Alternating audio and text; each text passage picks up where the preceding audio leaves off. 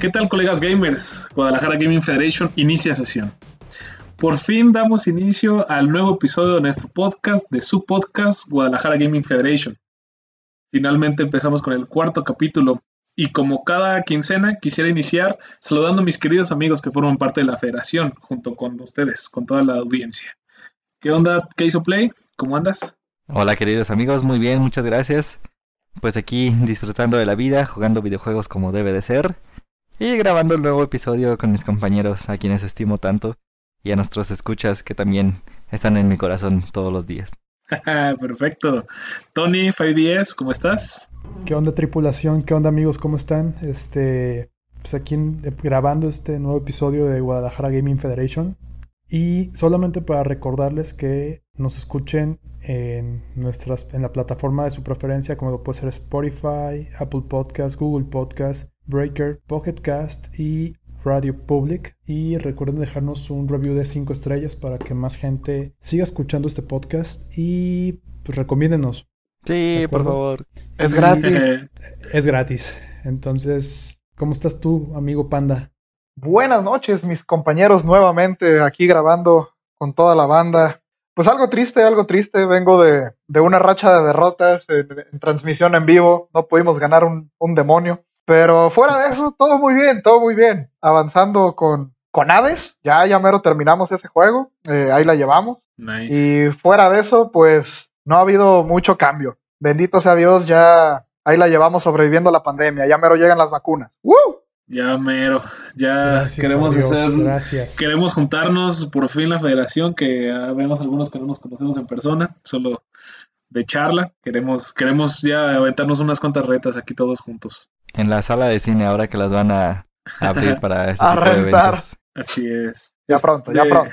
Recordando a nuestros amigos lo que comentó Tony, se nos, nos parece un poquito eh, que sería un poquito eh, apretado si ponemos los links de cada una de las plataformas, pero en cada una de esas plataformas de su preferencia nos buscan como Guadalajara Gaming Federation y ahí salimos. Es el primer resultado. Eh, También síganos en Twitter, ya tenemos Twitter. ¡Yay! Así ya es, tenemos Twitter, sí. Síganos en nuestra página de Facebook también. A cada uno de nosotros también en nuestro Twitter, Twitch, eh, Facebook, lo que sea. Síganos. también es gratis. También, es gratis. Y recomendar también. Oh, sí. Recomiéndanos con todos sus conocidos. Si te cae muy bien, recomiéndanos. Somos un podcast divertido. Si te, si te cae mal esa persona, recomiéndanos. Que pierde tiempo aquí con nosotros. ¿Por qué no? Claro. que sea, un castigo. Si quieres pagar un espectacular con nuestro anuncio, también te lo agradeceremos muchísimo. También se puede, ¿cómo no? Así es, amigos. La cena con botella de vino por 200 dólares sigue en pie, por cierto. es verdad, eso ahí. Estamos dispuestos siempre nosotros. Perfecto, amigos. Pues pasando a la siguiente sección, después de toda la introducción aburrida. Eh, en este corto episodio queremos agradecer principalmente todo el apoyo que nos han brindado a lo largo del cortito tiempo que lleva este proyecto, eh, tal como dijeron nuestros compañeros, feedback, quejas, este, comentarios, todo, todo háganoslo llegar por favor. Así que para continuar con este, con este show, eh, queremos decirles desde lo más profundo de nuestro corazón que andamos de luto. Guadalajara Gaming Federation está de luto, de negro, porque alguien ha muerto. Queremos darle un funeral y nuestras condolencias más sinceras a los dos entes que acaban de fallecer oficialmente el mes pasado que fueron las consolas de octava generación. Adiós Xbox One, adiós PlayStation 4. El Wii U lleva, lleva muerto ya bastante años. Al parecer, eh, ni siquiera el, ¿Qué fue el Wii U? ¿Alguien recuerda? El Wii U ya está como en su quinto aniversario luctuoso. O sea. creo, que el Wii U alguien exhumó sus restos y los desapareció. De hecho, si lo, si lo buscas en los registros, no, no existió. No, existe. No existe. pero las consolas que, sí existieron. Tanto así que Nintendo ya medio porteó todo a Switch. Todos los juegos que estaban en, Wii U ya los porteó a Switch. Así es. Qué, qué, gran fallo, eh. Wow. Pero bueno, ya luego hablaremos de eso. Experimento fallido. Así es. Sí, bueno, pero es que una cosa es que no se te mezclen dos líquidos y, ay, no, pues qué triste. Y otra es perder millones y millones y millones de dólares. No, qué bárbaro. Yo tengo un amigo, no diré su nombre ahorita, que yo le, yo le he dicho, es que fue un experimento fallido de Nintendo y me dice, no, pero es que el nombre fue tan mal y ve, o sea, la idea la, la traspasaron al Switch. Sí, pero, pero ¿cuánto no perdió Nintendo con el Wii U? O sea, independientemente que fue, fue el cimiento para el Switch, ¿cuánto no perdió la compañía? ah, sí, se especulaba que otro de esas y quedaban en quiebra, ¿eh? Pero bueno. Sí, pero bueno. Avancemos. Es, Nintendo. es Nintendo. Así es, la gran N. Y para las consolas que sí existieron y que sí fallecieron, como el Xbox One y el PlayStation 4, eh, y aprovechando por ahí el Wii U y el 3DS, eh, queremos ah, hacerle un reconocimiento, un reconocimiento triste. Pues cuando alguien fallece siempre se recuerda todo lo bueno de las personas. No se mencionan cosas negativas, ni ay, mi abuelita me caía mal. No, no, no. Aquí todo es positivo, así que queremos rendirle un homenaje pequeño a esas consolas que han fallecido, hablando de sus más brillantes momentos, las cuales son sus juegos sus, juegos que más nos hicieron vibrar, sentir, emocionarnos, eh, divertirnos, echarnos una carcajada. Los queremos recordar los mejores momentos, los mejores juegos de cada una de las eh, de las eh, consolas pasadas. Así que ese es el tema de la semana. Quisiera empezar con que nos hable un poquito Tony de sus juegos más queridos de la consola anterior, por favor. ¿Qué? Digo, ah, yo empiezo, sí. Pues bueno, para, para, empezar, este, yo quiero mencionar un juego que para mí pues empezó desde la séptima generación, esta, esta IP, esta franquicia de, de Sony, que es de Naughty Dog, que es Uncharted. Y pues el Uncharted at Thief's End, la verdad, fue un muy buen cierre hasta el momento de la saga Uncharted. Y no sé, o sea, la narrativa se me hace muy buena, la acción, fue un juego muy más cinematográfico de lo normal, de lo que estamos acostumbrados con la saga Uncharted, pero pulieron todo a tal nivel que se disfruta mucho, la verdad, es buenísimo. Yo, fíjate que apenas yo le entré al Uncharted, apenas... Eh, de hecho, hace un año me aventé los cuatro Uncharted y puedo decir que el Uncharted ¿Te los aventaste de golpe? De todo, de golpe los cuatro. Yo nunca había jugado. ¡Wow! Qué buena, ¿eh? Es, en mi bundle que me compré del Play 4 traía la colección y el Play 4. Ah, muy buena. Y la verdad, creo que son ya de mis juegos favoritos de mi franquicia. Llegué a, llegó a ser mi franquicia favorita cuando se acabó. Eso fue muy triste. Pero creo que, son juegos increíbles, o sea, impresionantes. Una, es como estar jugando una película pero que se vea bien, pues, que eso está difícil. y, y la verdad eso es algo que tiene Naughty Dog, o sea, que saben hacer narrativas muy chidas. Y la verdad, bueno, yo hace poco, bueno, cuando inició esto de la pandemia, Sony estuvo regalando la colección de Drake, que eran los tres primeros Uncharted. Y el segundo juego para mí es el mejor de la, de la franquicia, ¿no? Claro. Pero... ¿Cómo debe ser? Sí, sí. Sí, o sea, el segundo juego eh, no, me acuerdo, no me acuerdo el subtítulo, pero Uncharted 2 es buenísimo. Si nunca lo han jugado, neta, denle una oportunidad. Pero a Thief Zen está buenísimo y pule todos los aspectos de los juegos anteriores, la verdad. Sí, sí, es un, es un gran cierre y además creo que algo que regularmente se pide en esas franquicias tan, bueno, ya se van haciendo longevas, es que siento que los personajes empiezan a perder un poquito su, eh, su esencia pierden, se alejan un poquito de lo que eh, se tenían al inicio y creo que en Uncharted pasa todo lo contrario, se mantienen desde principio a final todas las características de cada uno. Ahí tenemos el, el inicio en donde Drake en el 4 como que ya no quiere ser hombre de familia y demás, o sea, está, está bien, está bastante bueno. Está muy padre esa narrativa, la verdad. Y bueno, pasando al segundo título que yo también considero, bueno, que se me hizo muy padre, muy divertido. Este, también es de PlayStation 4 ahí perdón un poquito el fanboyismo.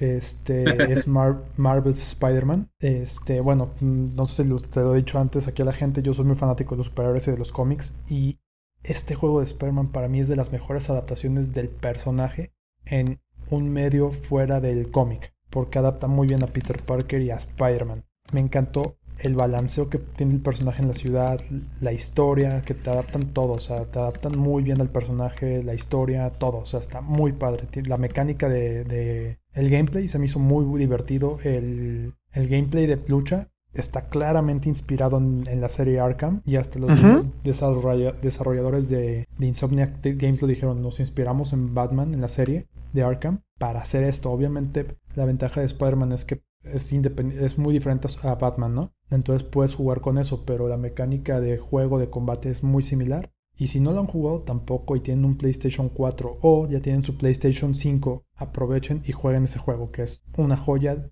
de lo más reciente de Sony. No, y aprovechando, pues también pueden probar el Miles Morales, ¿no? Ah, sí, Eh, Con todo lo malo que hablamos la semana pasada, pero sí. Claro. De lo, hecho, lo único malo de ese ah, juego es la portada de el arte.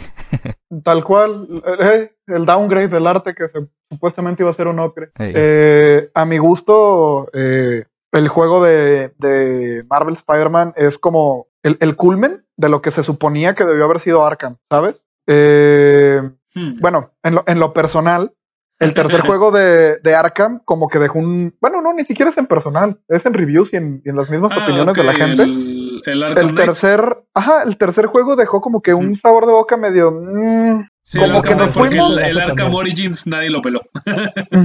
Nos fuimos un poquito para atrás, ¿no? En lugar de, de- de tener el avance que se supone que debió haber tenido. Eh, Sí, y llegó, llegó Marvel Spider-Man a decir, oye, ¿se acuerdan de ese juego que les encantó? Pues ahí Aquí les va, bien ahí hecho. les va mejorado, pulido, ya con todas las pruebas y error de los juegos pasados. Y súmale el nivel de acrobacia que te maneja Spider-Man. Sí, Es que es- también es se una locura. con el personaje. Es, es una locura la manera tan fluida en la que vas eh, moviéndote a través de la ciudad, cuando te vas balanceando en, las, en la telaraña. De veras, wow. Cuando yo lo compré, de verdad, de verdad, pasaba media hora solamente balanceándome en las paredes, en la ciudad, dando la vuelta. Es increíble la manera en la que hicieron eso. Se ve como de película, se siente tan bien. O sea, es lo más chido. Para mí es lo más chido del juego. Simplemente estar de balanceando. Fue un agasaje realmente. ¿Cómo, cómo- cómo pudieron los desarrolladores pasar ese sentimiento a unos simples controles? De veras me, me fascinó a mí.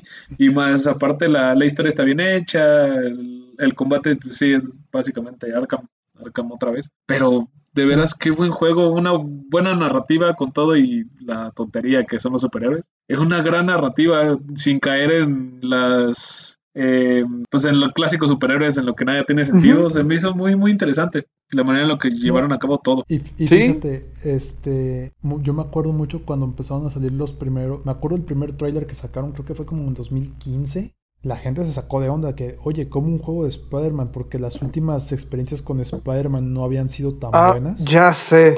Tenían sin sacar un buen juego desde el Play 1, o sea, ay no. No, desde el Play 2, o sea, el, bueno, es que antes también, no sé si la gente se acuerda que antes los juegos que había de superhéroes eran de Basados en las películas. Ajá. Y la, y la verdad, bueno, Spider-Man 2, el juego, estaba muy bueno, el segundo juego.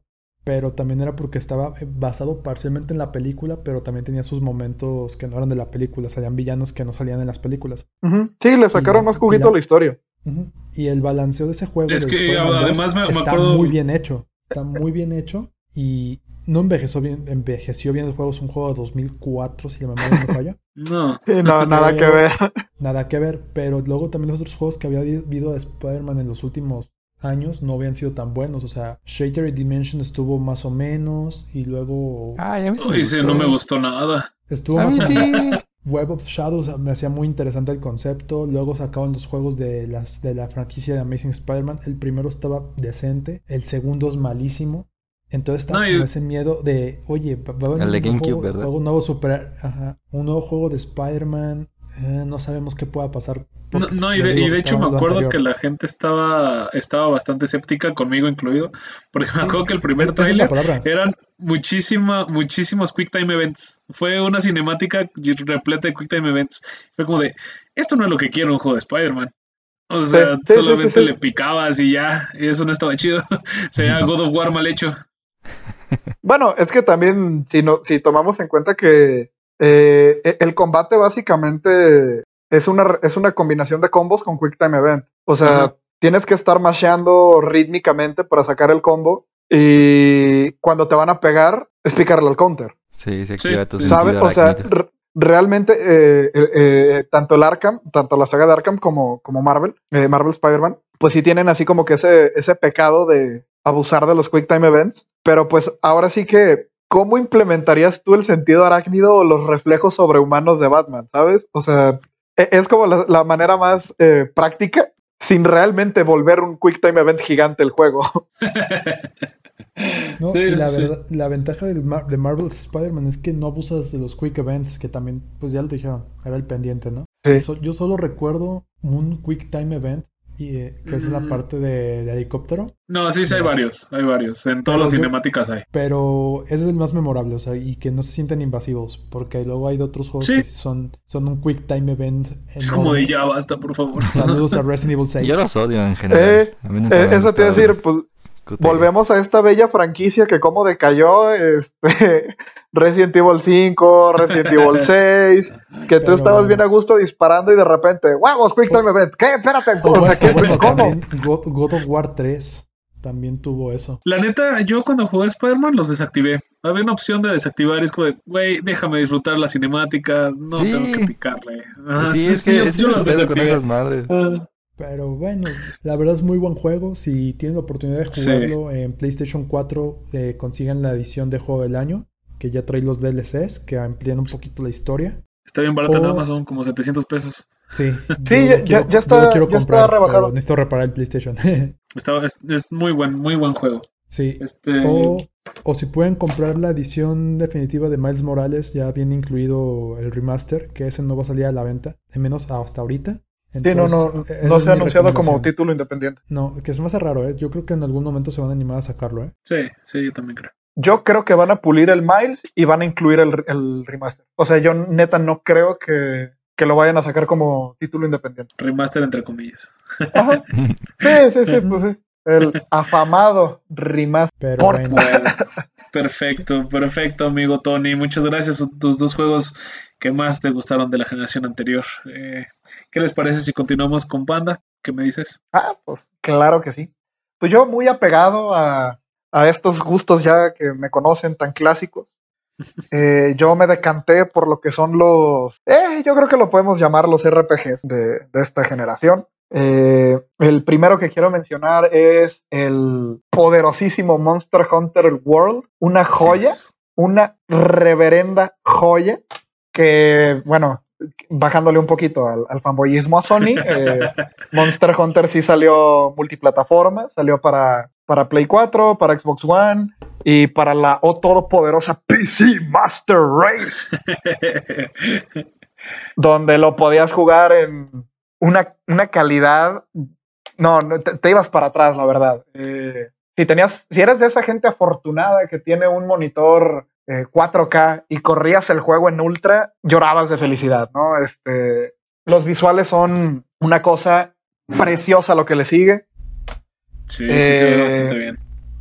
Es la primera vez en, en un Monster Hunter que, que desarrollan realmente los ecosistemas en los que viven los monstruos. O sea, para todos aquellos pues que, que han llegado a jugar los Monster Hunters eh, antiguos, normalmente tú cuando ibas a cazar un monstruo a, a alguna misión, el único monstruo grande o el jefe que te aparecía en el mundo era el que ibas a cazar. Y ya. O sea, solo existía, en esa misión solo existía ese monstruo, ¿no? Pues tú sabes, por problemas de, tamaño de archivos y todo el rollo. En. Monster Hunter World dijeron, güey, es que no tiene sentido que en, un, en, un, en una isla o en un bosque gigante solo existe un monstruo. Entonces implementaron los, eh, un sistema de, de- de ecosistema interactivo en el que tú puedes estar peleando con un monstruo, o sea, con, con un jefe, y en eso llega otro jefe y se, se pone a pelear con él por el territorio. Wow. Y tú estás ahí de que en el fuego cruzado entre dos monstruos gigantescos, que no mames, me va a matar este o me va a matar aquel. Ay, se están pegando entre ellos, escóndete, porque también las explosiones y todo este rollo, ¿no? Entonces ya, ya le, le dan un, un sistema que, que lo hace sentir vivo, ¿no? O sea, ya, ya no es ese acartonado, ve y mata un monstruo, ya es llévate bien pensadas tus provisiones, llévate considerando todo el, la cantidad de monstruos que te puede llegar a aparecer. En el caso de que el otro monstruo aparezca, ¿qué vas a hacer? ¿A dónde te escapas? O sea, tienes que tener un montón de cosas en, en mente. Ya realmente te hacen sentir como un cazador. Ya no es, ah, sí, vas, le pegas, le pegas, le pegas, le pegas, te vas. ya es un, Sí, toma en cuenta un montón de factores. Las, las animaciones que implementaron para los, los ataques especiales, por decirlo de alguna forma, los ataques interactivos están increíbles. Yo el, el último que jugué antes de esto fue el del 3DS. Cuando tú te montabas en un monstruo, literalmente era picarle a la A hasta que se te cansara el dedo. Y si el monstruo se sacudía, era apretar los dos gatillos, ¿no? Y ya hasta que otra vez te daba chance, le picabas hasta que se te cansara el dedo y lo tumbabas. ya hay toda una cinemática, ¿no? De cuando te estás montando en el monstruo y la resistencia que pone y todo. O sea, la verdad, les quedó increíble, increíble el juego.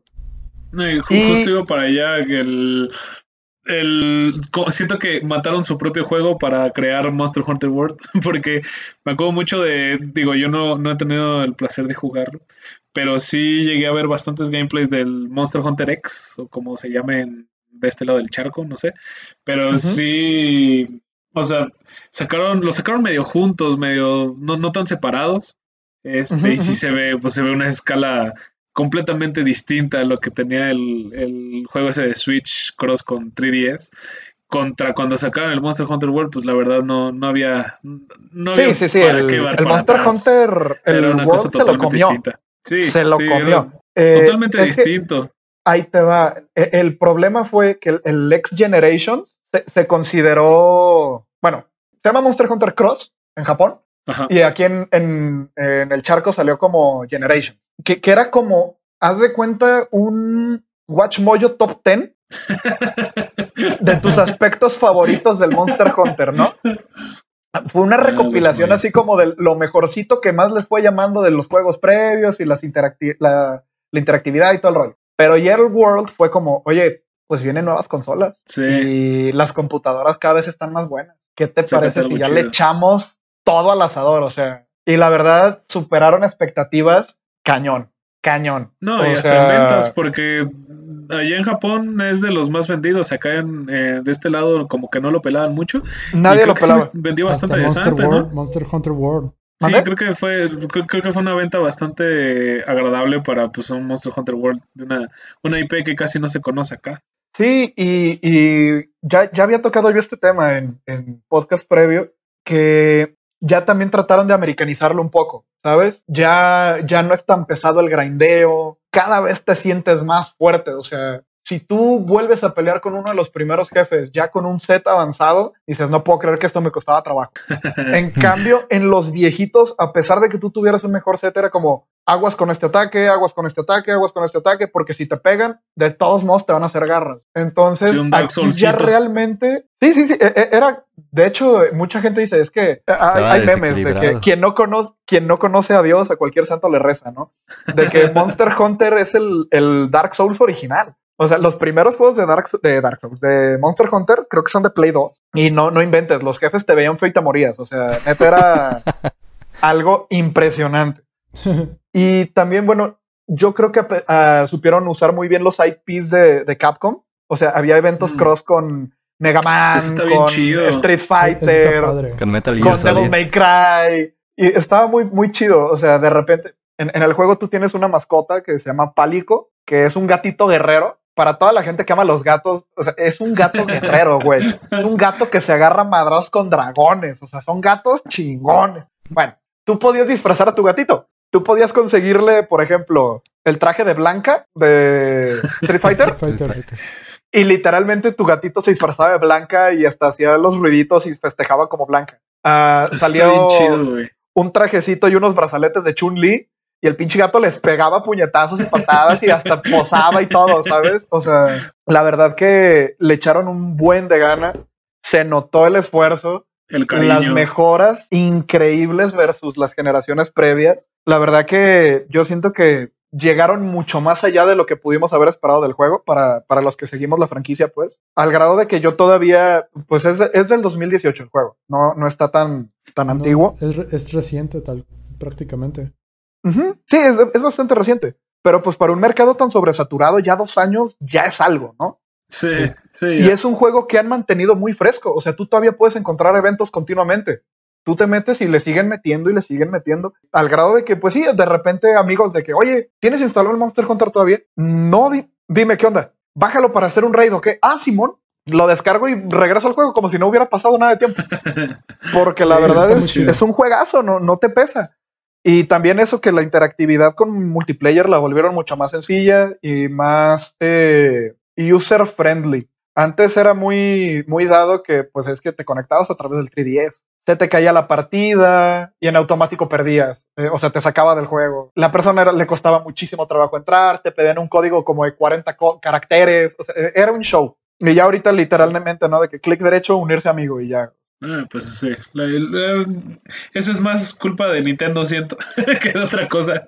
La ayuda ahí Sí. para unirte a las paris y demás, y Nintendo es una basura. Pero Eso te iba a decir, bueno. pues Nintendo es muy conocido por su vasto sistema de mejoras para jugar en línea, ¿no?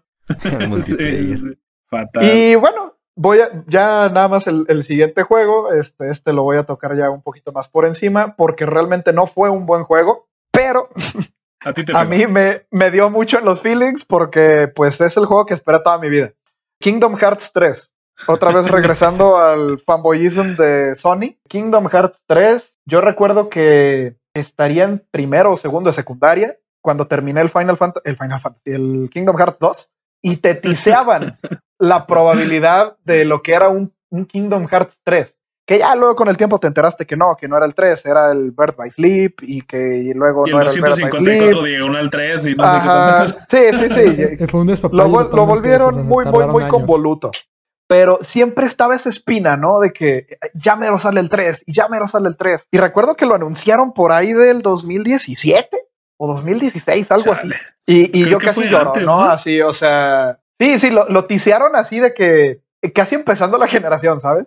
Y no, pues yo llorando de que, güey, no manches, iba a salir el Kingdom 3, qué felicidad. Y después salió. Salió, la consola no daba, no daba para correrlo, tenías que tener el Pro o te tumbaba frames horrible, se trababa, el combate se vuelve tedioso y repetitivo. Básicamente, haz de cuenta que estás volviendo a ver las películas de Disney y los ataques especiales son como las, lo- las montañas rusas de los parques. Eh, es, así como que... interrumpirte de tantito. Ajá. El tráiler de revelación fue en 2013, güey. 2013. Madre de Dios. Sí, fue cuando recién mismo- salieron. ah, el- no, dos el de- el demo- 47, ¿no? El Que demo remake, jugable, el demo jugable es el que salió en el 2017, ¿no? No manches, sí, sí, sí. Ver, sí, aquí a- está. a ver. Aquí está 2018. ¿no? Ajá. Yo- yo y el juego salió hasta algo. el 2019. Re- Recuérdenme algo. Lo anunciaron casi al mismo tiempo que anunciaron el remake de Final Fantasy VII, ¿no? No, no, no, no, no, no tiene tanto, no tiene tanto. No, el, el- No, por- sí. porque, el remake, porque el remake de Final Fantasy VII, digo, es el mismo estudio a final de cuentas, lo hicieron todavía cuando iba a ser el brinco de, la- de PlayStation 3 a PlayStation 4. no, sí, no, no, de, Play- PlayStation 3 a PlayStation 4 fue lo del Final Fantasy Versus, que luego lo cambiaron por el Final Fantasy XV, que también fue una super Ah, controversiota. Sí. Y que iba a ser un tech demo y no sé qué. Ajá. Algo No, parecido a lo que pasó con el Nintendo con el Nintendo 64 eh, al GameCube con Zelda, que habían anunciado ahí como que iba a haber un demo de un nuevo Zelda y como realista entre comillas y que acabó siendo el Wind Waker, algo así según yo fue. Ya. Sí, sí, sí, por ahí va. De hecho, por ahí va. Traían una idea muy rara de hacer un, un versus y lo terminaron convirtiendo en el 15 y un, un show. Pero no, el Ah. remake del 7 tiene poco, tiene como unos 2, No, 3 ya- años. ya- no, el remake del 7 fue el prim- la primera vista fue en 2015. Mm, Sí, ya. era un tech demo del Play 3. Y toda la gente se emocionó y dije, no manches, un hubo- remake del Final 7. No, es un Ahí luego. Sí, ahí luego con más calma. Y, y, Sí, pues sí. salió ahorita la primera parte del, del Final Fantasy 7, ¿no? Sí, ahorita este todavía lo están sacando. El remake todavía lo Sí. están sacando. Sí, o sea, que según yo esto- esta primera parte fue- solo fue Asgard y porque tengo un amigo que es muy fan y creo que la versión original te- Midgard, perdón, me confundí. No te preocupes. Eh, En mitología nórdica, nombres nórdicos. Cloud contra Thor estaría increíble, pero bueno. ajá. Oh, sería, sería hermoso. Pues sale Odín como, como guardia, bueno, como weapon. Ah, pero o sea, Güey. de, de 2015 Idea a la millonaria. fecha, o sea, ya, ya tiene su ratito, pero bueno, Sí. menos tiempo que Cyberpunk 2077, ¿verdad? Eh, pues más o menos, eh, no creas. El Kingdom Hearts 3 fue algo así, güey. Te digo que te lo vienen Sí. tiseando desde secundaria. O sea, eh, éramos Ah, unos no. squinkles y ya tú decías, es que va a salir el 3. Eventualmente va a salir el Pero bueno, Algún día. a mí, a mí me, me terminó de llenar por el puro hecho de que le dio cierre a la saga de la historia, tan convoluta y revoltosa que se convirtió. Pero le, 3. Ajá. le dio un cierre. O sea, ya fue como, ok, fin. ¿Sabes? O sea, ya, Y- ya fue como esa etapa de 20 años de mi vida, ya, se terminó. De aparte ya, bueno, eh, según lo que yo he visto, no estuvo, o sea, es un cierre como lo que era pues un juego para niños con toques adultos, ¿no? Sí, No sé sí, sí, sí, hasta qué punto se sintieron eh, convencidos los fans, como tú. Poco. ¿Tú, tú te poco. sentiste bien? Mm, no, no me sentí pleno, te soy honesto, o sea, no dije, "Ay, qué bello final, no manches". No, la verdad es que no. Pero la verdad es que ya lo necesitabas. Sí, claro. Sí, o sea, co- como fan de tantos años ya necesitabas ese cierre. Fuera bueno, fuera malo, fuera me, ya lo que faltaba era un cierre, exacto. Ya no le pedías, güey, quiero que vuelvas a innovar, ya le pedías, por favor, ya, termínala. Termínalo. Ya deja de Me meter más giros en tu aquí. historia, ya termínalo para yo ya tener ese closure y ya poder seguir con otra franquicia, ¿no? O sea, Eh, quítame esta mochila de 20 años de encima y ya déjame avanzar. 3. Pero la verdad digo, para lo que fue la, fr- la franquicia, fue un cierre decente, ish, Eh, pero fue un cierre al fin y al cabo. un cierre. Sí. Y ya Pero- es más de lo que podemos pedir de muchos juegos hoy en día. Ya sé. Eso sí. Eso sí, Perfecto, amigo Panda. terminan. Pues muchas gracias, amigo Panda. Se, se- se ve que te, que te pegó bastante. Más que, más que el gameplay y demás, se ve que personalmente era algo que tú traías ahí. Ah, sí, ya, ya era, ya era un, el psicólogo era, es que tenemos que encontrar qué es lo que está causando esto. O sea, terminé el 3, el Kingdom Hearts 3 y fue como, ya, ya, ya supe cuál era el Se problema. acabó. O sea, se acabó mi, mi terapia y todo. O sea, no, no, me, me arregló la vida terminar el 3. Oye, Qué el bueno, psicólogo güey. ya al lado tuyo, ¿no? Viendo el final del juego. Ya sé. Pues muy bien, amigo. Muchas gracias por tus comentarios. ¿Y tú, Kate? Bueno, pues hay un juego que se me hizo muy bueno. De hecho, bueno, es el primero de un, un ¿cómo se llama? Cuando los vuelven a lanzar, a lanzar, Reboot. Reboot. un reboot, ajá.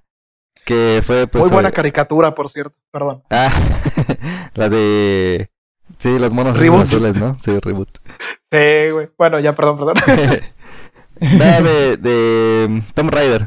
Tomb Raider, eh, los nuevos que los están que, que los hicieron Square Enix. Y, Uf, chulada. y- sí, El están bien primer juego padres. es buenísimo, la verdad está muy padre. Sí, ese fue, o sea, el primer Tomb Raider fue el primer juego que jugué en PlayStation 4, en el PlayStation 4 de mi, de mi hermano. Y me acuerdo que me dejó muy impresionado porque como tenía los comandos de voz, entonces yo le decía así como, como arco, y la morrita sacaba el arco. O le decías eh, rifle y sacaba el rifle, o sea, estaba, estaba bien chido. Ese fue el No primero que jugué yo de, ajá, Oye, Sí, que- sí, está- muy está bien chido, la chido. neta, ¿eh? ahí en el Play 4. Y aparte de la historia, obviamente las gráficas pues eran otro rollo, ¿no? Se te caían los calzones. Y... No sabía que tenía ¿Eh? ¿Eh? eso de los de los comandos de voz. Sí, sí lo tienen. Ahí, bueno, De- si de lo hecho, tienes por ahí, ahí. Tiene hasta chécalo. soporte para VR, ¿eh? El primer Tomb Raider ya, bueno, creo que estos juegos tienen soporte de VR. Ah, neto. Ahora- Si Órale. alguien- Mira, te soy honesto, no yo, lo- yo solo los he jugado en eh, el port que está en Steam. Entonces, por ejemplo, a mí me dices lo de los comandos de voz y para mí eso es nuevo. Yo, yo no tenía ni idea.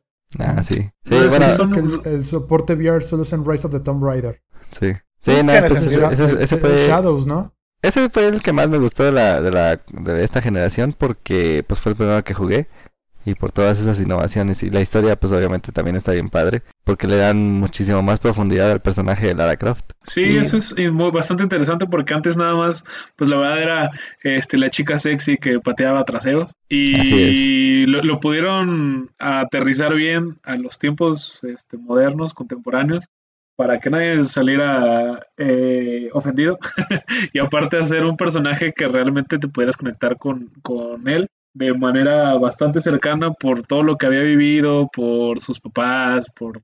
Es una gran historia a mi punto de vista. Sí, sí, sí. Inclusive creo que un poquito mejor que el, que el gameplay. Igual y sí, eh, eh, el gameplay hasta eso, pues sí tiene algunos detallitos, pero Ah, claro. pul- pulieron la historia de una manera muy, muy, muy, muy buena. O sea, como tú dices, ya, deja, o sea, ya dejó de ser, pues ahora sí que el sex symbol que, que arreglaba las cosas a balazos. Este, ya es un personaje con sentimientos, güey. O sea, ya es, ya es un personaje humanizado. De Sí, muchísimo más realista. chido. O sea, a mí me gustó mucho eh, de este Tomb Raider, bueno, de esta Lara, que vas viendo su evolución de ser una chava un poquito como insegura, por Seguro. decirlo así, Mm, Ujú. a, a verla, a hacerla, a verla ser una sobreviviente, o sea, de que tiene que meter el tiro porque pues, si no la matan y... pues, Sí, sí, a, a ser una super badass, ¿no? O sea, Sí, o sea, ajá, exactamente, como por decirlo así, una, una Black Widow de Marvel, ¿no? Por decirlo así. ándale. No. Cierto. por, por decirlo así. Y aparte los personajes de soporte también ah, se me hacían muy chidos. Sinceramente no me acuerdo el nombre de todos, sobre todo del primero, que eran todos los que andaban ahí con en el barco con ella, que terminaron mal, spoiler supongo. Spoiler, como spoiler alert. Pero Jonah, Jonah era un personaje que a mí me, me gustaba mucho, era muy interesante porque todo era como el papá de Lara, pero un papá este consentidor. Eso estaba chido, me gustaba mucho ese personaje. Todo fue, fue una evolución bastante, bastante chida. Y a mí en lo personal lo que me gustaba mucho del primero de esta saga era que no sobrecomplicaban las cosas. Siento que ya los de, a los segundo y el tercero le metieron eh, que le mete RPG acá, que escala de progresión acá. Y siento que el primero tenía eso, que era un, un juego bastante sencillo, pero con la suficiente profundidad innata de los escenarios. Eso me gustaba mucho. Creo que el primero fue también el que más me gustó de los tres. Sí, estaba muy bueno. Ese y bueno, eh, del Xbox. Bueno, ya saben que a mí me gustan los juegos de carreras, pero Forza Horizon 3 es otro rollo. Ese juego estuvo bien chido. Sacó un montón de vehículos así exclusivos eh, de Lamborghini, prototipos y cosas así. Y pues obviamente las gráficas estaban bien padres. Eh, la forma de jugar, pues las físicas del juego realmente son, son increíbles. Pero al mismo tiempo no son tan realistas como las de Gran Turismo. Y entonces mi hermano, por ejemplo, siempre se burla de mí porque a mí me gusta el juego de Gran Turismo. y él dice que está bien aburrido porque es demasiado realista. Y tiene razón. yo no comparto su opinión, obviamente, pero sí es demasiado realista. Y el Forza sí busca ese realismo, pero no tan inmersivo. Entonces aquí tu carro, pues de repente brinca así 20 metros y cae como si nada y, y o sea, cosas que en el Gran Turismo que no pasan. Pero... Más eh, arcade, ¿no? ¿Cómo? Más arcade, más videojuego. exactamente, más arcade. Y aparte tiene un, un modo como de historia en el que se supone que tú eres un como un organizador de eventos, obviamente de eventos automotrices de exhibición. Sí, sí, sí, supongo. no creo que quinceañeras y bodas, ¿no? sí. sí, pero tienes que ir juntando tu, a, tu equipo. Eh, vas desbloqueando nuevos carros, los vas comprando, los puedes personalizar. Y hay unos escenarios, los escenarios están bien perros porque se supone que son en Australia, están al lado de la playa y todo así en el, en el country road y todo. Y no manches, está, está increíble. Y acaban, bueno, eh, creo que este año salió un DLC que es un en conjunto con Hot Wheels. Entonces está no. chido la, Fue el año pasado. Ah, el año pasado. La pista es, pues la, las pistas esas naranjas de Hot Wheels. Entonces, pues vas no así toda en las pistas esas, das la vuelta así de, de 360 grados en el techo y todo. Y luego sale un dinosaurio enfrente y, así pasas, brincas encima de él. No manches, está bien chido. Entonces, Gran turismo, ¿no? Totalmente. sí, nada que ver. Está, bueno, a mí, pues a mí me gustan mucho los juegos de carreras y este se me hizo uno de los mejores que he jugado en los últimos años. Es, nos lleno el vacío de Burnout, ¿no? Ahí ah, medio arcade, este, todo, todo no tan serio. Cuando un juego de carreras no se toma tan en serio, creo que, bueno, a mi punto de vista son los más chidos, porque se vuelven locos, este, todo lo de Hot Wheels, e, ese ese DLC fue el que dijo, ¿sabes qué? Lo voy a comprar. Y sí lo compré, lo jugué un ratillo, no soy tan fan de los juegos de carros, pero estuvo muy chido. Cuando se alocan, creo que pueden llevar a, cosas muy, muy chidas. Y más este, una exclusiva que le hacía falta. Así es. pues bueno, esos fueron los que a mí más me gustaron por esas razones. ¿Y tú, querido Espartano Resplandeciente, cuáles fueron tus juegos? Yo, yo tengo un, un juego que, como ustedes saben, yo soy un Nintendero, Nintendero de corazón. Pero. Ah, Spoilers para los que no habían escuchado ninguno de los otros capítulos. Sí. sí. por alguna extraña razón. Como que te gusta un poco Pokémon, ¿no? Había escuchado por ahí. un poquito. Es, nuestro Pokémonólogo, eh, Pokémonólogo Nintendólogo profesional. y sin goce de sueldo. Sí, sí, sí. Pero. Claro, sin goce de eh, sueldo. sí, el, el, juego que a mí me sorprendió mucho eh, fue el regreso de Donkey Kong, el titulado Donkey Kong Country Tropical Freeze. Este, bueno, realmente ya. está en Switch, pero eh, hablando del Wii U, este, la versión de Wii U, creo que es uno de los mejores comebacks que me ha tocado presenciar. Este, creo que es una fórmula que mejoraron completamente con, bueno, eh, sabemos que los Donkey Kong Country son obras maestras del, plataform, del platforming, a mi punto de vista, pero creo que lo, aterrizaron, sí, lo son, lo son, pero creo que lo aterrizaron de una manera excelsa en los nuevos juegos. Este, Retro Studios se rifó de maneras increíbles con el gameplay, con la, historia, pues es un platformer, pero está, está divertida, pues es Donkey Kong el platforming, este, las, los coleccionables nuevos que existían en cada uno de los lugares a los que visitaba. Eh, uno de los puntos más fuertes que tiene Donkey Kong Country que se volvió, se volvió a tomar en el Tropical Freeze, que es la composición excelsa de David Wise y toda su música. Es una de las cosas más hermosas que he escuchado en un videojuego y en general. David Wise es mi compositor favorito de música de videojuegos. Eh, hay varios tunes en los que se... Hay, un nivel en específico que tú estuviste en el mundo, en la sabana este, africana y todo muy feliz y salen leones y todo muy divertido. Pero hay un nivel en el que la sabana se empieza a incendiar y... la música con la que empieza a captar esa tristeza y la melancolía de toda la sabana este, siendo consumida y devorada por el fuego. Es increíble con la musicalización de David Wise. Eh, creo que es uno de los mejores juegos que he jugado en toda mi vida de platformers. El reto, esos juegos son impresionantemente difíciles, pero no inmisericordes. o sea, son pasables sin necesitar eh, la skill de un profesional, pero son muy, muy difíciles también. Eh, creo que tiene diversión para toda la familia, tanto grandes como chicos lo pueden jugar y luego con la versión del Switch que tiene el modo Funky, con Funky Kong, que todo es muy fácil, pero pues, está ahí para todos. Este, tiene varias personas jugables. Creo que es una de las de los combats más divertidos que ha habido. Este, inclusive contando el Donkey Kong Country 3D, el, bueno, para el 3D, el Returns. Creo que son juegos maravillosos de Nintendo que espero, espero de verdad que saquen otro, que Retro Studios se la rife, que dejen el Metroid que están haciendo ya ni lo van a sacar, que se pongan a hacer. Eso no le gusta. Eh, a nadie engañan, o sea, nada más están, están cobrando el cheque y nomás están haciendo güeyes con ese juego. Ya, mejor que hagan otro de ya, Oye, a mí se me engañan, yo creo que sí lo van a sacar. Yo, lo sé que todos tenemos esa fe, pero ¿te acuerdas de Cyberpunk 2077? Oye, ya, va a salir el 10 de diciembre, o sea, mañana. Ya, ya.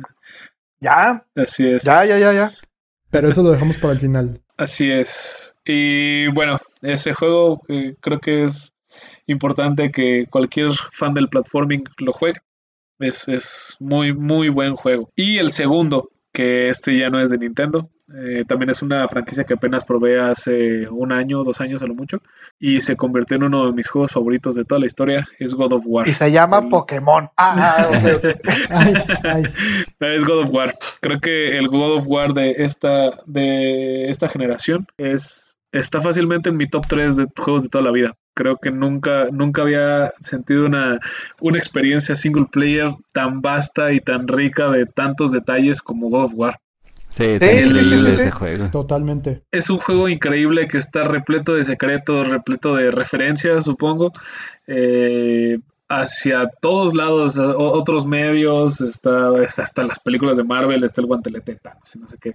Eh, se ve, se ve el, trabajo de Cory Barlog es un juego excelso en toda, en toda la extensión de la palabra, un gameplay este, apretadísimo, apretadísimo, porque ah, cómo pierdes y cómo te mueres. Mm. Pero creo que también es, es, increíble la manera en la que te mueres tantas veces y aún así no te frustras. Tienes tantos movimientos es disponibles. es un juego que te hace saber que no perdiste porque el juego es injusto. Perdiste porque todavía no aprendes a pasar el reto, ¿sabes? Exactamente. O sea, no, no te piden que seas el mejor jugador creado en la historia o que tengas los mejores reflejos, sino que aprendas a pasar el reto. Exactamente, porque aparte tienes tantos movimientos a tu disposición, tantos y tantos movimientos a tu disposición, que cualquier persona con el estilo que sea lo puede pasar eh, ajustando a sus necesidades. Eso es tan chido. Y la historia, Dios bendito, la oh, historia. La historia es otro rollo o sea, fácilmente puede ser una película de Christopher Nolan. sí, pues mejor hay que darle un director increíble. Bueno, ajá. Ya, Dios bendito. Ok, este, No, ¿y ignoraré que qué? dijiste O sea, eso. sí, Pero Mira, me, creo- me- me perdió con Tenet. O sea, de por sí ya, ya me tenía No la una cuerda medio floja y, y Tenet. Oh, Dios mío, pero bueno. No, eso es otro buena. tema. ese es otro tema del que vamos a platicar a mí sí algún me día gustó si nos Tenet. dejan. Ok, pero bueno, este God of War creo que es uno de los más grandes juegos que ha tenido la oportunidad de salir en todos los años. Además, también eh, el final también, o sea, te quedas esperando el que sigue. eh, la, ju- jugabilidad y todo lo que todo lo que representa el personaje de Kratos y el comeback a, ah, spoilers el comeback a las a los elementos que estaban en los juegos anteriores que no Las dagas caos. del juego Ah, no lo quería decir pero está bien ya lo dijo Keizo sí, Eh, creo que es Ya salió hace y- dos años, no se considera spoiler. Sí, ¿eh? y sinceramente eh, yo no soy tan fan de God of War de los anteriores, pero este God of War hizo algo que difícilmente se puede volver, volver a realizar en un, un comeback de esa manera también. Este, creo que es- Exactamente. Es, que Sí. justamente es eso. Es el comeback más glorioso que ha habido Sí. en años. O sea, la- la- el IP estaba súper quemado porque Sí. estaban haciendo pura cochinada ya con la historia de Kratos. O sea, realmente ya no sabían ni para dónde llevarlo. Era como, oye, ¿qué onda? ¿Y lo volvemos a matar en este juego? ¿Qué pedo? Ah, sí, sí, sí, vuélvelo a matar. matar". O sea, estaba muy revuelto. sí, la Ya neta no God of War sabían para dónde. na- nada más fue Sí, un sí, sí, cash sí. grab. No, no, y es que ya, ya no sabían para dónde mover la pobre franquicia y que en eso salen con este juegazo. O sea, literal desatoraron la, historia y la de evolucionaron. Anuncio. O sea, Exactamente. ve- ve- vean la conferencia donde anuncian el juego con orquesta en vivo y vean la reacción de la gente que estaba ahí, porque la música del de ese trailer, bueno, que fue un teaser gameplay, Pues sí.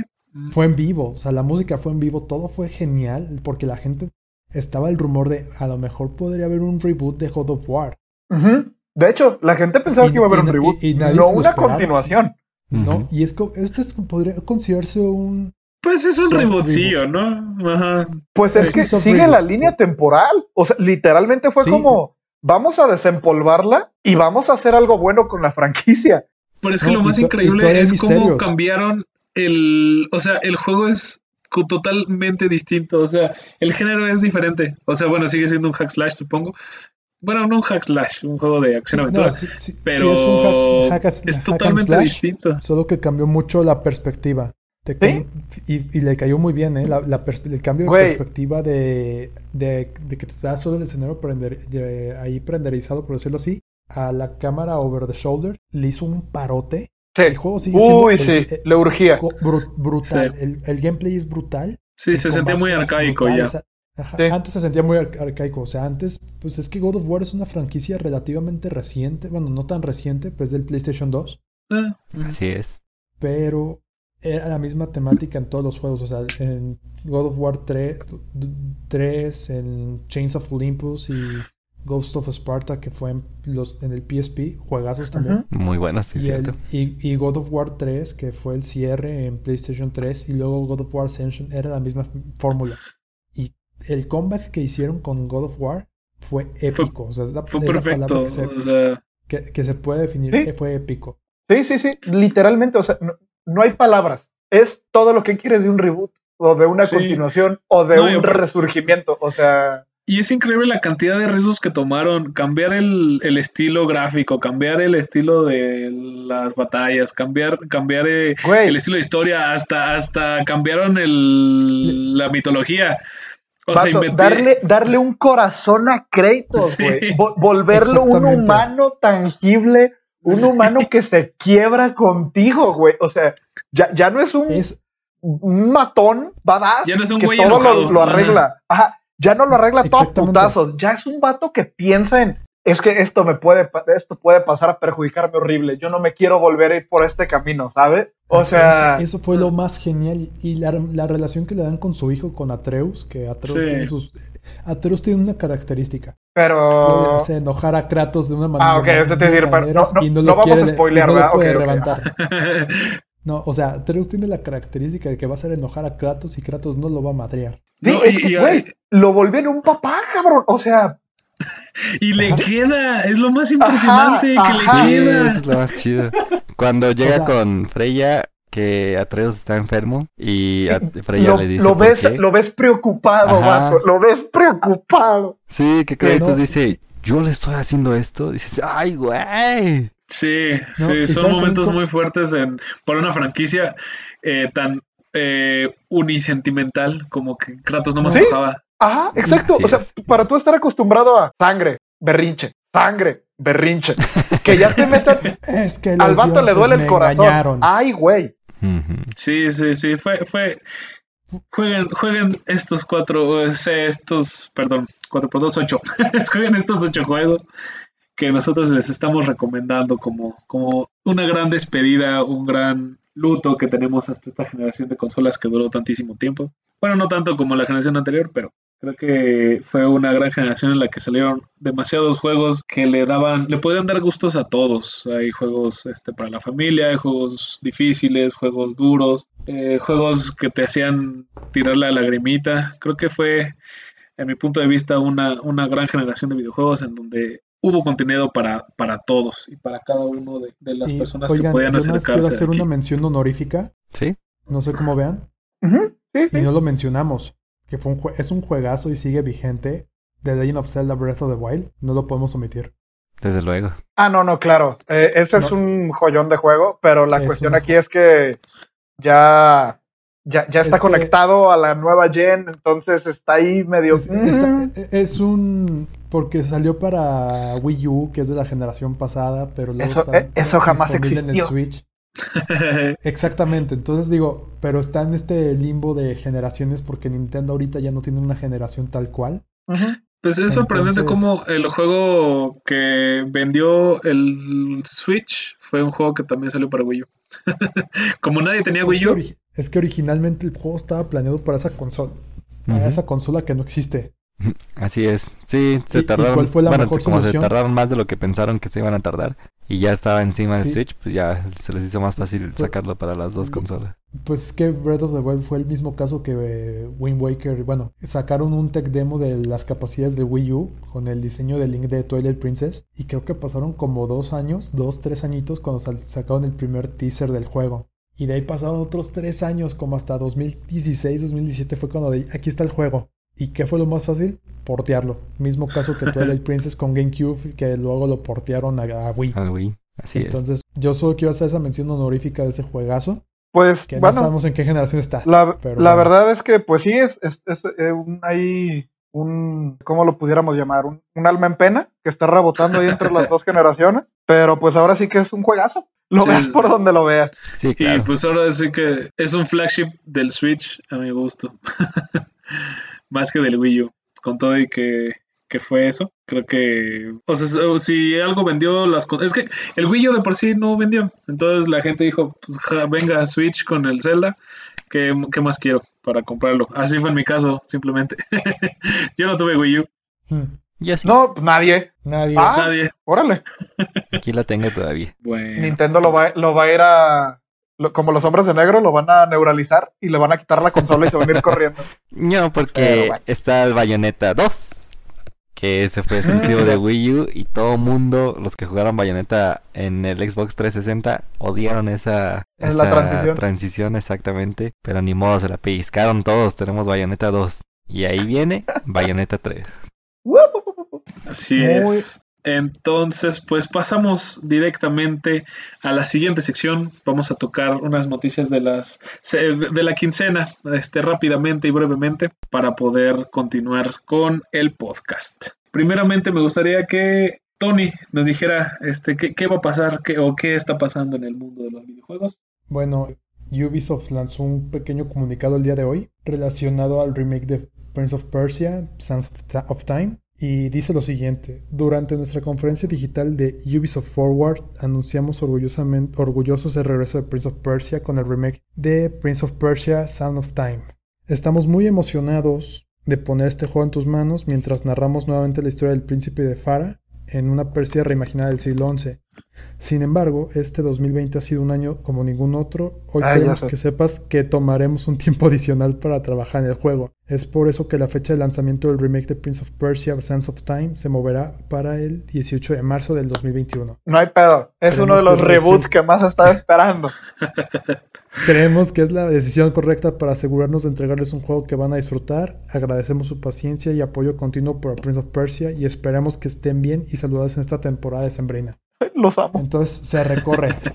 Para los fans de Prince of Persia, se recorre el remake de Sands of Time para marzo del 21. Y Concluyendo. bueno, y este jueves se van a llevar a cabo los PGA Awards. Y creo que van a ser una edición un poco rara por la calidad de los presentadores que van a estar involucrados. Está un poquito Spartan. extraño porque ya parece que son como los Oscars, porque van a estar Gal Gadot, Brie Larson, está Christopher Nolan. Está muy extraño ya. Sí, Tom Holland, no sé. Digo- ya creo que esto se está convirtiendo en un... De por sí era un show, ¿no? Porque como que los premios de popularidad no, no es lo que la gente le encanta en, en esta industria, al menos que, que sí quiero pensar. Luego va, Digo, a estar es- Eddie Van Halen, no sé, es algo extraño. Pero pues Digo, de, de esos de los presentadores que mencionaste hay dos que me hacen sentido. Tom Holland y Brie Larson. Brie Larson no tiene sentido, bye. Es embajadora de Nintendo. Es Sinceramente, embajadora yo de creo Nintendo. que, bueno, a mí en lo personal me gustaría que lo mantuviéramos en personalidades de videojuegos. O sea, creo que a mí me gustaría más ver a Nolan North en eh, la voz de Mm. Nathan Drake y cosas así, este, un poquito más eh, aterrizadas a los videojuegos, Sí. que yéndonos a películas, a otro tipo de IPs. Siento que O le que celebridades que dicen que disque juegan, güey. O sea, Ajá. por Dios. Eso que, Exactamente. o sea, Digo- ¿por qué te traerías a un disque gamer a presentar algo que no tienen ni idea de lo que están hablando? Ay, los odio. Es Sí, como, ya se está pareciendo el- a los Oscars esto. Exactamente. Sí. Cu- cu- Cuando el, mostraron el Gears of War, creo que el 5, que pusieron a jugar a Zac Efron y a Snoop Dogg, es como, güey, sí está chido, pero no en mi evento de juegos. No saben nada de Ajá. esos güeyes. Exactamente. De decir, ok, a lo mejor sí tiene gracia ver a Snoop Dogg jugando porque evidentemente va a estar más en drogas que cualquier persona, o sea, pero vaya, o sea, hasta ahí, ¿no? O sea, no es como, ay, aquí tenemos al experto en Gears, Snoop Dogg, por amor de Dios. Es, bueno, a mi punto de vista, es to- no, no es totalmente absurdo, porque pues supongo que quieren vender más. Todo el mundo quiere vender más. Jeff quiere vender más. Te, te pero digo, yo, yo entiendo, yo entiendo que esté Tom Holland y Brie Larson porque Larson es embajadora de Nintendo y Holland ahorita está metido con Ah, sí, es O sea, cierto. Es, es la, la explicación lógica que le hallo. Brie Larson no tiene sentido, solo es embajadora porque dice que juega pinche Animal Crossing. Ah, Pero vende, pero vende que esté ahí. no es cierto, no, no sé qué tanto vende a Brie Larson. No venden, no, güey, no le vendería ni un bastón a un ciego. O sea, no, güey, no, no funciona. Ah, Bueno, veamos cómo funciona esto. Vamos a ver cómo funciona el jueves. güey, hizo un bueno. canal de YouTube, Sí. según ella, donde subía que, que ella jugaba y que no sé qué. Güey, el canal duró un mes. Fue tanto Sí. el backlash que duró un mes. No sé por qué la siguen metiendo en cosas. No, güey, ya, ya. En su Sí. hype, cuando fue parte del elenco de Scott Pilgrim, sí, ahí te la hubiera comprado. Ya no. Ya es una chaborruca Sí. que trata y la neta se esfuerza demasiado. Bye. Sí, no, no, ya. yo tampoco. Perdón por mi rant y mi odio, pero es que yo, Sí, yo esperaba cañón. tanto de No Capitán preocupes, Marvel. No te preocupes. Pero bueno, una disculpa, Eh, una creo- disculpa. Me, me ventilé un poco, me ventilé un poco. Ya, es válido, es válido. Es- en conclusión, pues los VGA son el, el jueves, el jueves 9, el jueves 9, 10. este, a las 6 de la El jueves 10. 10, perdón. Este, a las 6 de la tarde, hora de México. Chequenlos, de seguro va a haber anuncios interesantes. Por ahí está el Persona Strikers para hasta para la PC que se filtró y de seguro van a haber más cositas. También, nada más, justamente tocando el tema de los VJ, mencionar que ya hay un, hay, hay un premio, eh, ya, ya, ya se eligió un ganador, que es el juego del año por votación popular. Del público. Ajá. Sí, sí, o sea, dejando de fuera a los, a los journalists, a, a los periodistas, perdón, y a toda esa gente, ahora sí que escuchando la voz del consumidor, Y el ganador es Ghost of Tsushima. ¡Ay, qué bonito! Ghost of Tsushimi. Y pues- odiar por eso. Y pues tristemente, eh, eh, con gran pesar, con, con todo el dolor de mi corazón, The Last of Us 2 no ganó. No, no, no puede ser. No. No ganó. Y fíjate, bien raro que Neil. Druckmann salió, salió a pedir votos y por favor voten por mi juego para que los haters lloren, porque es que mi juego es lo mejor. Y tómala, no ganó. No, yo no puedo no creerlo. lo puedo creer, yo tampoco. Si es un juego tan perfecto, ay no, ¿cómo pudo perder? Pero bueno, eh, Chale, y fíjate- ahora sí fue mucho rant. y, y ahora sí que lo que está bien interesante es que los periodistas ya salieron a cantar que seguramente fueron hacks. Alguien, alguien, alguien arruinó el sistema. Eso está hackeado. No pudo haber perdido The Last of Us 2. Y- y Esto, es- Sí, historia real. Yo no me estoy inventando eso. Cualquier artículo sí que busquen real. ahorita, todos los artículos dicen, seguramente hackearon. No pudo haber perdido The Last of Us. Así. Diablos. Así de inflado está el populismo de ese juego. Pero bueno. Es que yo sí vi mucha controversia, la neta. Yo sí vi varios movimientos eh, atacando, eh, haciendo lo posible porque perdía The Last of Us. No sé, yo sinceramente no he jugado el juego. The Last of Us no es. No, nunca me pegó. Y sinceramente el segundo no estoy tan interesado en jugarlo. Pero yo sí vi mucho, mucho, a- mucho hate, a mi parecer desmedido. Por es probable, los es probable que, el toman. hate esté desmedido, estoy de acuerdo contigo. Pero mira, si jugaste el 1 y luego juegas el 2, dices que nunca te pegó. Güey, si juegas el 1 y luego el 2, te va a pegar un chingadazo. O sea, te va a dar una cachetada de revés. Sí, pero bueno. sí, pues Digo, creo, creo que no sé cómo ven ustedes, pero el hecho de The Last of Us creo que se presta para un episodio. Sí. Sí, luego platicaremos de la bella controversia de Last of Us 2. ¡Ah, Sí, juegazo! totalmente, te- totalmente, o sea, se presta y mucho porque es el juego creo que el más polémico en los últimos Sí, claro. tres años, Así es. Diez. cuatro. 10. Fácil 10. Espérate, Bueno, sí, Cyberpunk 2077, a lo mejor hay algo así. Ah, que ya sale mañana, por cierto, también, el 10 de diciembre, después Uh. de 270 2077 años. Sí, sí. Recorrieron la fecha de lanzamiento del 2077 allá el 10. 50 años de diferencia, muy buenos. Oigan, la verdad yo no pensé que fuera a seguir tan rápido. la verdad. Con todo y que se retrasó desde marzo de este año. De este año que tampoco existió, como el Wii U. 2020 no existió. Cierto. Bueno, es que cuando te amenazan de muerte, pues. Igual y te motivas, ¿no? Dices, si te bueno, pegan- que sacar esto. si te pegan una pistola en la cabeza y te dicen resuelve esta ecuación, aunque no sepas mates, te la juegas, ¿no? Y dices, va, va.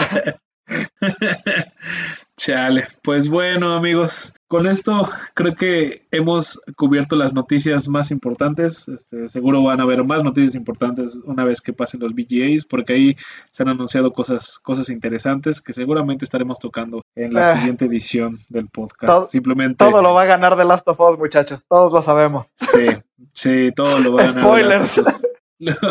Este, el, luego también el Flight Simulator, que casi no lo nominaron, eso estuvo bien raro, pero bueno. Es, va, va a haber muchos anuncios, gente, prepárense. Uy, un. Ya ahí se anunció el Joker de Persona 5 en el Smash, así que espero a lo mejor haya anuncio del nuevo personaje. Ahí Muy estaremos. probablemente también se va a anunciar el nuevo paquete de, de temporada de Mortal Kombat 11 para, para todos aquellos que se decantan más por juegos violentos de, de peleas. Ahí también yo creo que va a salir el nuevo paquete de, de temporada. Eh, pues ahí bueno. estamos tirando pre- predicciones a ver a qué le damos. Ojalá le demos algo. Ojalá. Por favor. Sería bien atinarle algo. Así es, compañeros. Pues creo que con Y esto. empieza la quiniela. Ah, empieza la quiniela. Creo que con esto hemos llegado al final a este, este bonito podcast que siempre estamos muy emocionados y muy contentos de hacerlo porque nos la pasamos bien chido, la verdad. Esperemos que ustedes se la pasen igual de chido que, que nosotros este, al grabarlo. Eh, seguimos escuchando sus comentarios. Eh, hemos estado eh, metamorfeando este asunto para que se sientan ustedes más atraídos por el contenido que tenemos. Esperemos que, que esté siendo de su agrado. Eh, ¿Algún comentario final de ustedes, compañeros queridos? Creo que de mi Pues- parte no. Yo, yo, yo solo quiero, este, perdón, una, una breve disculpa por mis arranques. Es que de repente, de repente exploto. Ya es noche, te- tengo sueño. ya soy un viejito, yo, una disculpa. Pero Está nada chido más eso. de los rants. Nada más eso, una disculpa por mis momentos de explosividad. Yo los quiero mucho y gracias por hacerme llegar sus comentarios. A todos menos a The Last of Us y a Brie Larson. Sí, sí, sí, evidentemente, evidentemente ellos no los quiero tanto. Y si quieren bueno, igual. algo a Panda, recuerden ir a, a su tu canal de Twitch. Ahí pueden hablar con él directamente. Ah, ahí me pueden ver explotar de a madres con ese tipo de temas. Ahí sí, me pueden ver en llamas con esos temas.